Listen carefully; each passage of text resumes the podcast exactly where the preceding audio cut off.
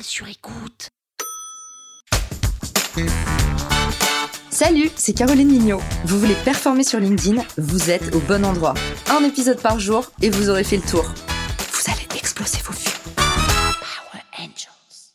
On a tous nos petits blocages, nos petites croyances limitantes, nos petits complexes. Et en fait, quand on regarde le voisin, on se rend compte que souvent, on a les mêmes blocages à écrire, publier du contenu sur LinkedIn.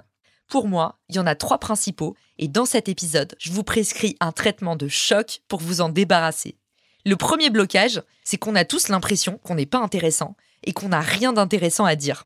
Et ça, c'est en général un sentiment qu'on a toujours dans notre vie, quand on est en face de quelqu'un qu'on ne connaît pas, quand on doit se présenter à un client ou à un nouveau partenaire. Et cette croyance n'a rien à voir avec vous. Elle est souvent liée à ce qu'on appelle le biais d'expert. Vous êtes tellement dans votre position d'expert que ce que vous savez vous semble à la portée de tous et que vos forces vous semblent naturelles. Pourtant, le principe même d'un talent, c'est de ne même pas s'en rendre compte. C'est tellement facile et inné, c'est tellement dans votre nature que vous avez l'impression que tout le monde en est capable. Pourtant, vous le savez maintenant, personne n'est vous-même mieux que vous. Alors, cessez de vous travestir, de jouer la comédie, de vous cacher dans les jupes de votre mère et osez enfin publier sur LinkedIn. Le meilleur moyen de vous débarrasser de votre biais d'expert, c'est de trouver un buddy, quelqu'un qui vous accompagne et qui vous donne son avis sincère et honnête sur votre contenu. Ma deuxième méthode de choc pour pouvoir vaincre ce blocage, c'est tout simplement de considérer votre courbe d'apprentissage. Très bien, partons du principe que votre croyance est vérifiée. Vous n'êtes pas quelqu'un d'intéressant et vous n'avez rien d'intéressant à dire. Posez-vous la question, comment avoir des choses intéressantes à dire? La seule façon, c'est de s'entraîner. Parce que la seule façon d'avoir une bonne idée, c'est d'en avoir 100 mauvaises. Alors, commencez maintenant à poster sur LinkedIn. Et au lieu de regarder des objectifs inatteignables, regardez toutes les étapes que vous avez déjà atteintes. Je parie qu'il y a 5 ans, vous n'en étiez pas là où vous en êtes aujourd'hui.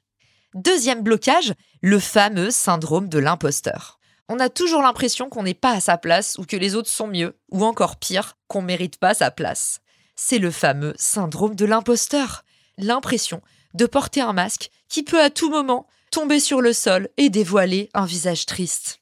Vous m'avez compris, j'aime bien prendre ces sujets avec humour, parce qu'en fait, on dramatise souvent cette situation.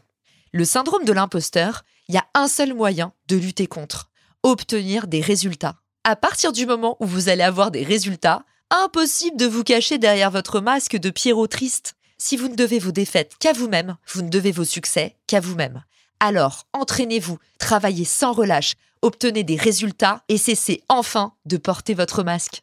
Mon deuxième traitement radical pour vaincre le syndrome de l'imposteur, c'est tout simplement de se renseigner sur le syndrome Dunning-Kruger. Oui, vous vous dites toujours plus de syndrome. Eh bien, c'est un peu ça. Quand on se renseigne sur Dunning-Kruger, on se rend compte que les professionnels les plus performants sont souvent ceux qui se remettent le plus en question.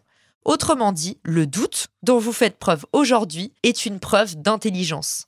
Comprendre le fonctionnement du schéma Dunning-Kruger va vous aider à vous positionner de manière plus objective et vaincre une bonne fois pour toutes votre syndrome de l'imposteur.